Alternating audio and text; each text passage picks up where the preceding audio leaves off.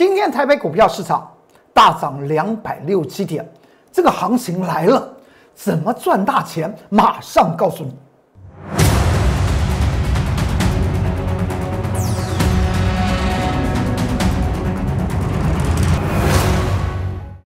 各位投资朋友们，大家好，欢迎收看《财纳克向前行》，我是龚宗元老师。看见龚宗元，天天赚大钱。在本周二的时候呢？大家还正在悲观的时候呢，看到，但是在今天礼拜四，大盘却是大涨两百六七点，这个地方这个变化是怎么看呢？如何在这个行情启动的当下，如何赚大钱呢？是我们今天要告诉您，操作的最重要的重点在哪里？我们先来看到这张图表，请问一下，这个盘局从在本周二，大盘呢触及到。一万六千呃一万五千六百五十八点这个位置点之后呢，它连续了两天，它就开始涨起来了。当时大家还蛮悲观的，在先前的高点一万六千五百七十九点往下回探了九百点之后呢，上上面几乎是没有生气。但是我龚俊老师又在做第三次的近期第三次的神预测，告诉大家这个地方会有多方抵抗，大盘会上涨。昨天大盘上涨，今天大盘大涨，那么这个盘局我们应该如何的看？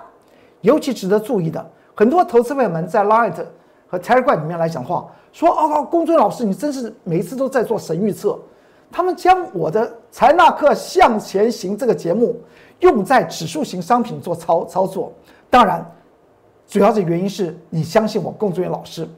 你如果要这样用，当然我也祝你，呃，那个。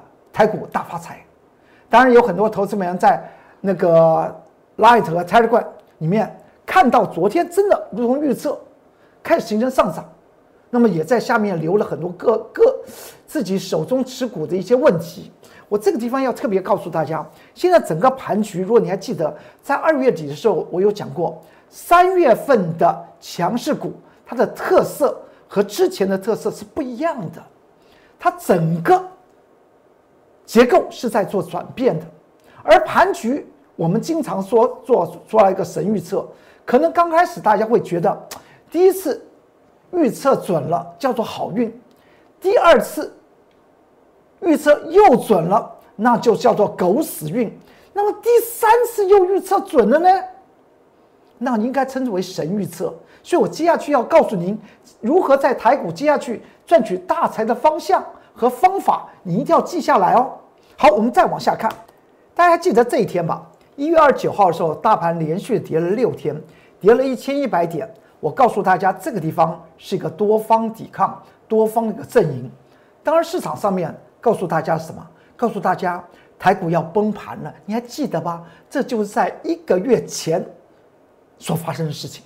之后呢，大盘就从这个底部位置点涨了一千五百点。到了二月二十二号的时候呢，我告诉大家，一万六千五百七十九点，它是一个高点的位置。这是第二次在短期方面进行的预测。当时市场上面告诉您平创新高，而我龚俊老师告诉您这个地方会出现怎么样回档的走势。到了哪一天呢？到了前天三月九号的时候，我告诉大家，由于前面这个反转点。是一个所谓的倒型反转，而且呢，在三月九号的当天只有上涨三十二点。我告诉大家，这个地方的量出现了量增不跌反涨，告诉我们这条颈线的位置一万五千六百五十五点，测试过两遍之后，这个地方就是个多方抵抗区，大盘会往上涨。这又是在进行所谓第三次的预测。在昨天，大盘就往上涨，今天呢，大盘大涨两百六七点。而在这个地方，请你特别去做注意，从怎么样的东西改为怎么样的东西，是你接下去会发财的一个契机。如果您现在在第三月份这一段的接下去的大行情之中，你要摒弃掉什么题材类的股票，题材类而没有真正的投资价值的股票，你不用再去碰，虽然它也会被顺带的。往上推升，但是主要的涨点不是在他们，而接下去要会发生大涨的一些个股呢，就是我在近期告诉大家的价值投资股。从美国的道琼工业指数创新高的当时来讲话，和近期美国科技类股和费城半导体指数形成所谓的几乎要破了前低的一个态势情况之下，已经分出来一件事情，接下去就是价值价值股会出现，而靠所谓的成长题材，因为成长题材不一定这这家公司真的它的。获利是够的，或它真的有大获利，但是股价已经涨高了，所以接下去大家特别去多注意哦。连续三次指数方面的神准神预测，它告诉我们，因为指数方面它其实是一个什么技术精算，它没有所谓的基本面，但是我龚俊老师抓取的地方在哪里？除了在技术精算，我要告诉大家，整体的盘局和国际的。财经结构是有关系，我们称之为总体经济是有关系的，所以这个地方台股往上，今天已经连续第二天的上涨，请你去做注意，而且突破了所有的均线哦。它的走势是走所谓的价值股，而不是先前所谓的成长概念股，靠的概念认为那个产业会成长，所以呢去买进那些的股票，可那些的股票已经是高了，所以我经常讲到，要买在什么默默无闻。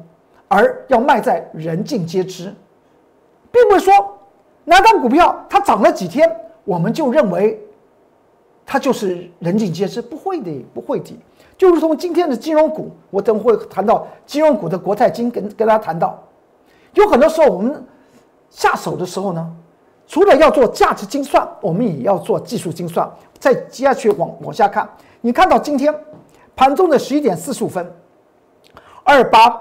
八二的国泰金，在连续涨之后呢，今天出在当时啊十一点四十五分，这个地方是不是很像墓碑线呢？是不是很像墓碑线？非常像。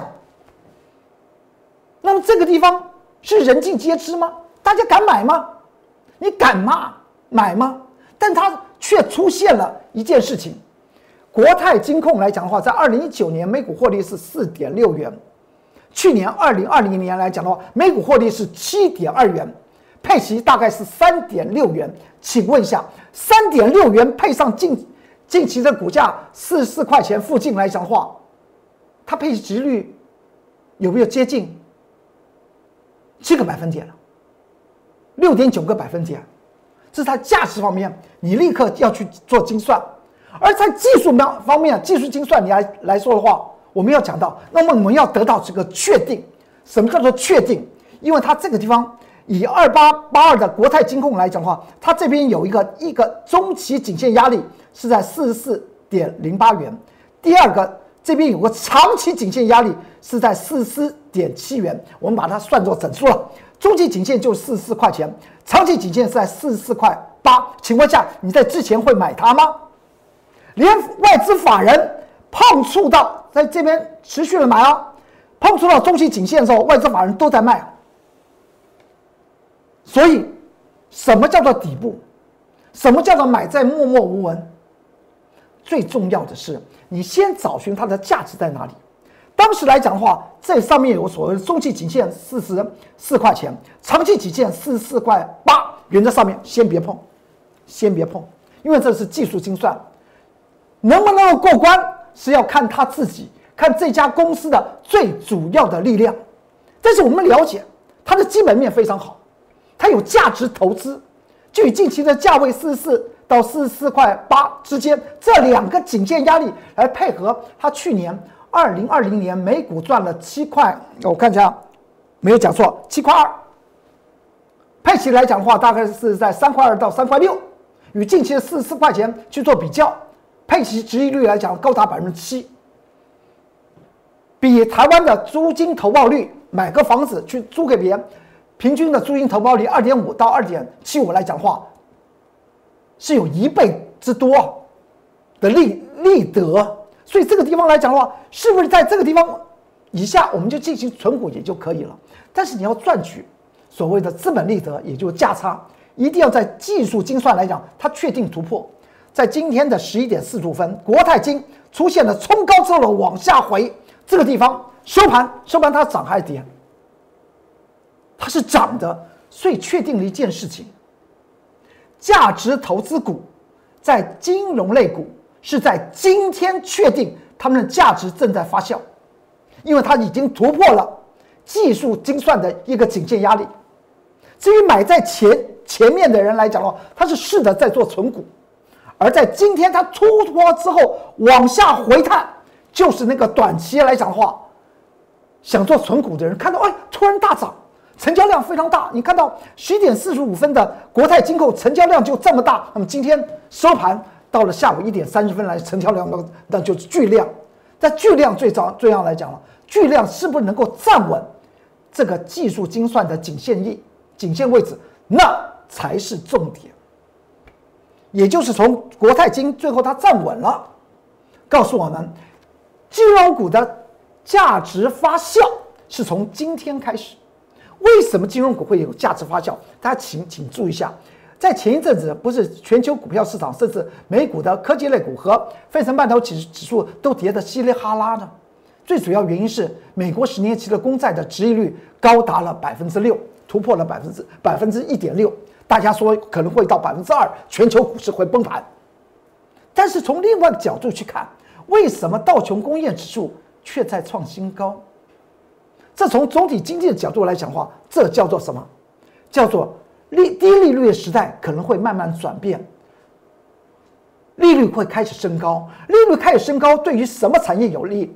对于金融类，金融类股的利差，它的利差就可以开始扩大。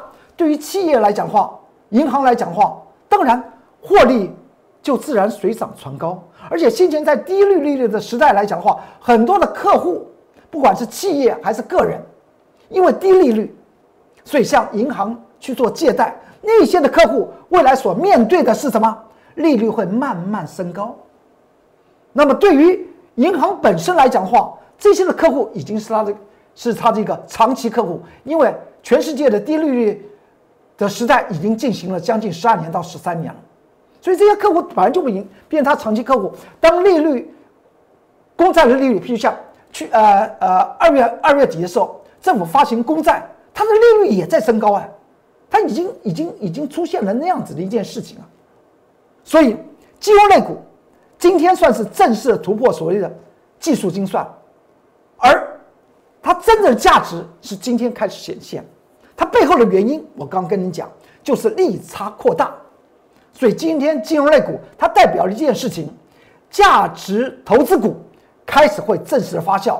如果靠着题材而股价过高、值率过低的一些个股呢，即使题材还存在，原则上面他们可能会坐在旁边陪陪着指大盘上涨，而它的个股不会有大涨的机会。再过来看。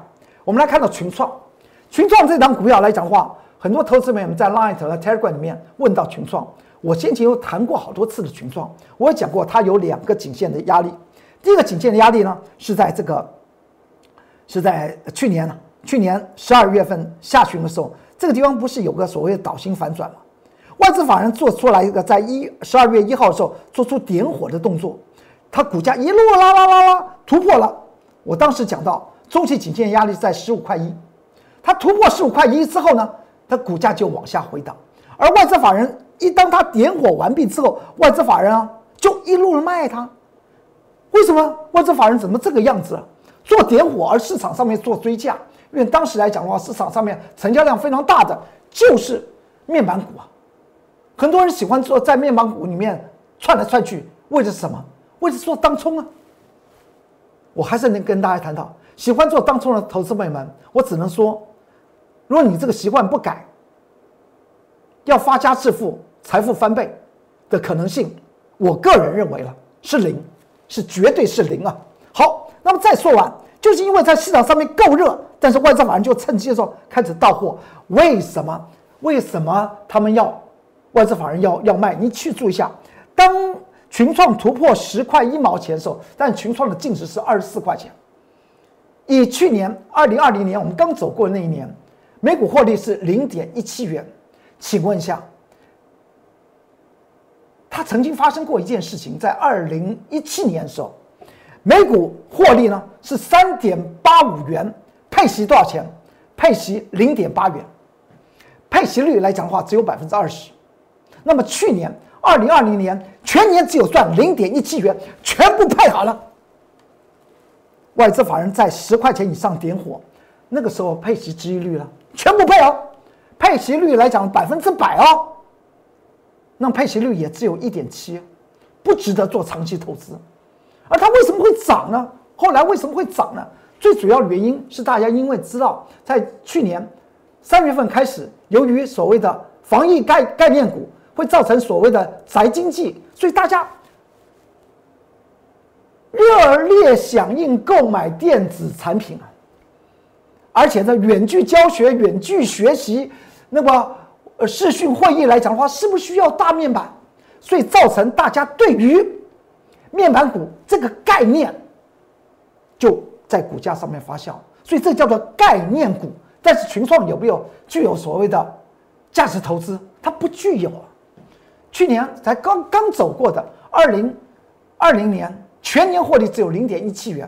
如果照之前配息率来讲的最高只有百分之二十，何况它这近年来讲的话，配息都是零啊，百分之二十来讲的话，那么配息收益率来讲的话，低到不敢看，所以。我告诉大家，这个地方上面又有一个长期颈线压力十八块四，所以投资朋友们在 Light 上面问到这个群创，我一并的做回回答。因为这几天来讲，每一次要谈到群创，因为时间不够啊。我们再往下看，你有任何的问题可以进入我的 Light，这是 Light QR code 扫描进去，你在下方留下你的任何的问题啊，我会及时的为您做一些解答。如果你想跟着我在今年金牛年掌握三月份开始。专门是走所谓的价值投资股的的投资朋友们，使自己能够在今年立定一个志向，就在今年金牛年让你的财富翻倍。你在下方留下电话号码，我立即的为您做服务。我龚俊老师不说一口好股票，我买进的股票都具有投资价价值，而且很多的股票都具有什么翻倍的可能性，所以呢。老的会员慢慢看，一场一场的战役跟我打下来，知道不太赚钱的股票，或者是亏亏亏钱的股票，即使股价大涨，我碰都不碰。那个我称我在节目之中称之为妖股，妖股由别人来赚好了。再过来去看一下阳明的这张股票，大家还记得吧？这是在二月二十二号，已经是在呃这个半个多月前，我也讲过二十九块半，阳明海运这个地方有一个。颈线的位置点，就如同先前在一月五号的时候呢，我叫大家不要追阳明海运，当时有个长期压力点是在三十一块半，这两个数字到今天都没有改，甚至在一月五号的时候就画出来三十一块半。很多投资朋友们在 Line 和 Telegram 里面还在喜欢钟情于这个航运类股，尤其是龚忠元老师先前阳明海运在下跌的时候告告诉大家，我只会买。货柜三雄里面的其中一档，那就是阳明海运。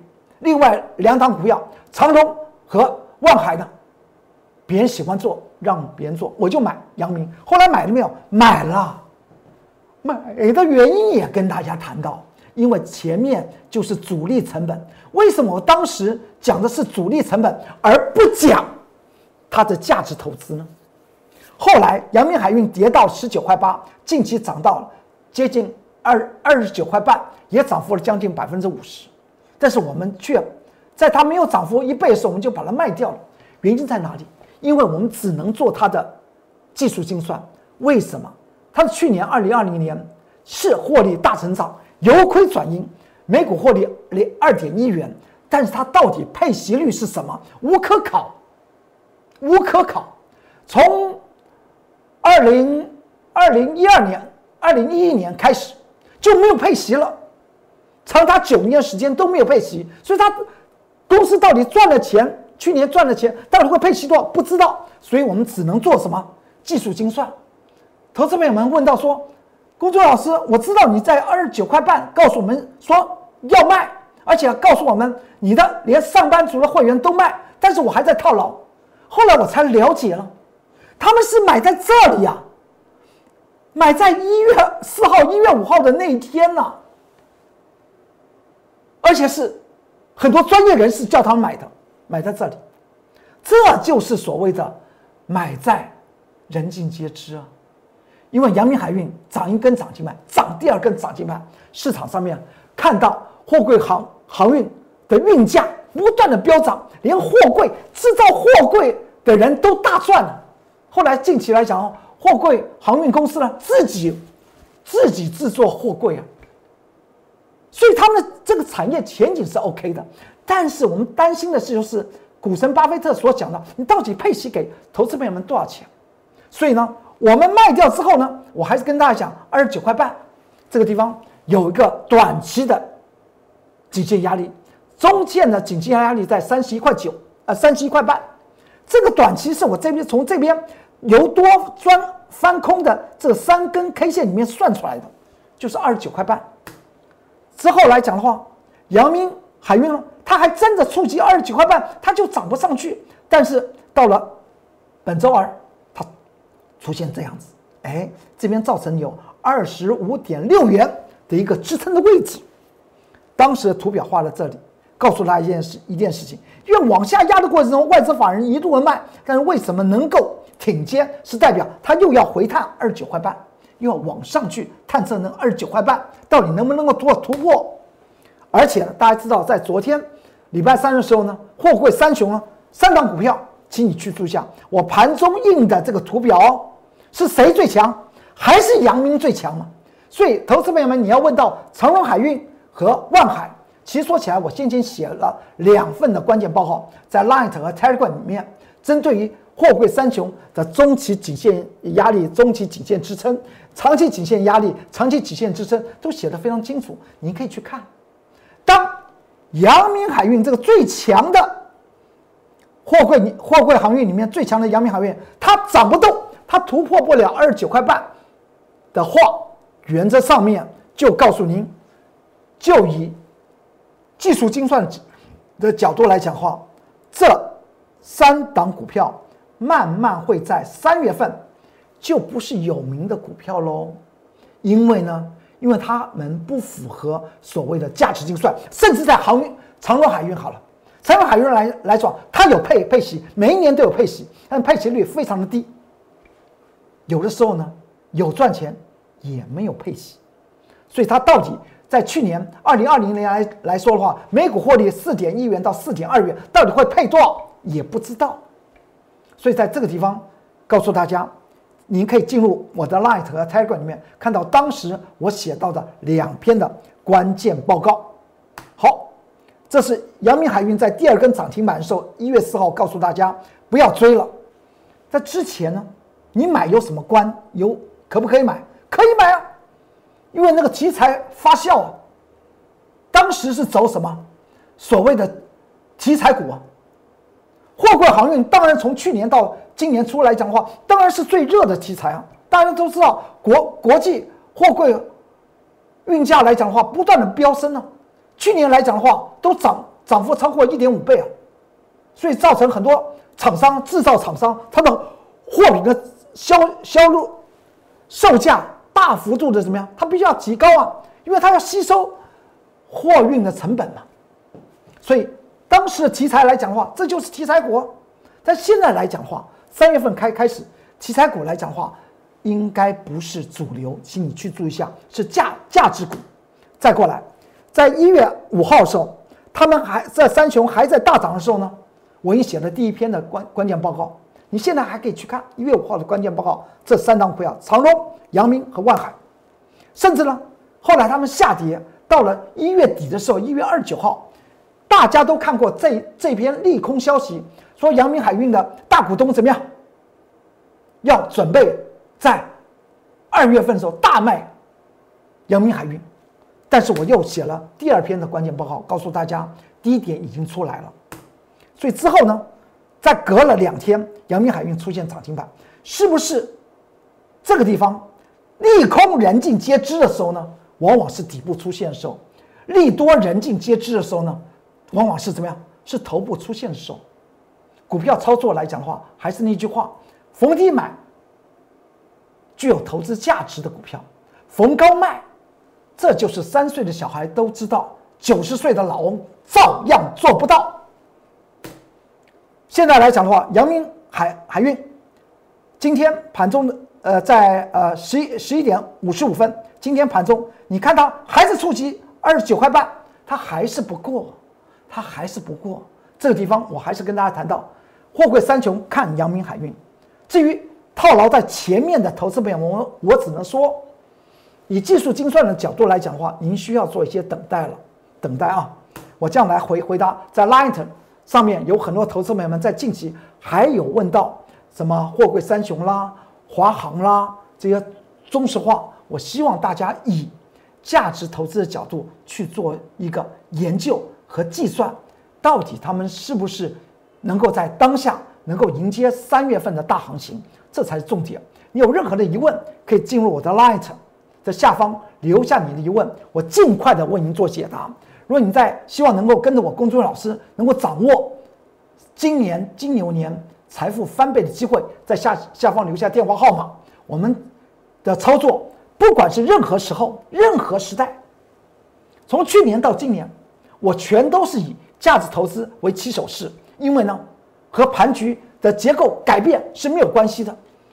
价值投资，它自然股价会持续的发酵。您可以在 Line 的下方留下电话号码，我立即的为您做服务。好，今天财纳克向前行就为您说到这里，祝您投资顺顺利，股市大发财。我们明天再见，拜拜。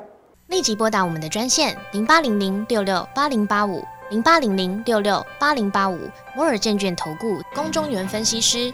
本公司经主管机关核准之营业执照字号一零九金管投顾新字第零三零号。新贵股票登录条件较上市贵股票宽松，且无每日涨跌幅限制。